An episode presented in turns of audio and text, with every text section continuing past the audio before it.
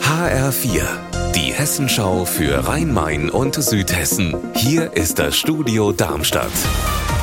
Mit Raphael Stübig, guten Tag. Sollte es tatsächlich mal einen Blackout geben und die Heizungen und das Licht ausfallen, dann müssen zumindest in Hattersheim im Main-Taunus-Kreis die Jüngsten nicht frieren und im Dunkeln sitzen, denn das Amt für Bevölkerungsschutz hat allen Kitas der Stadt jetzt 23 Notfallboxen gepackt. HR-Reporterin Saskia Klingelschmidt. Darin enthalten sind rund 800 Decken zum Wärmen und 40 Akkuleuchten mit passenden Batterien. Hintergrund der Aktion ist, sollte tatsächlich der Strom weitflächig ausfallen, könnten vielleicht nicht alle alle Eltern ihre Kinder auf schnellstem Wege abholen.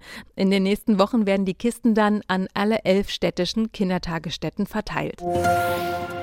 Im HR-Fernsehen ist heute Abend eine Reportage zu sehen, in der es um die negativen Seiten geht, die der Glaube mit sich bringen kann. Der Film heißt Debbie, immer Angst vor Gottes Strafe. Darin erzählt eine junge Frau aus Darmstadt, wie es für sie war, in einer freikirchlichen Gemeinde aufzuwachsen. Unsere Kollegin Melanie Taylor hat den Film gedreht. Worum geht's genau? In dem Film geht es darum, dass Debbie den Glaube nicht als Geborgenheit empfunden hat. Vielmehr wird sie in der Gemeinde mit der Angst vor dem strafenden Gott erzogen. Für sie ist das ein immenser Druck, so erlebt sie es als Kind. Und es hat sie traumatisiert, so sagt es Debbie heute.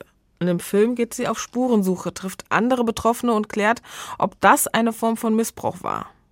Denn genau so wie Missbrauch fühlt es sich für sie an, auch wenn sie nicht geschlagen wurde. Und was hat dich bei den Dreharbeiten am meisten beeindruckt?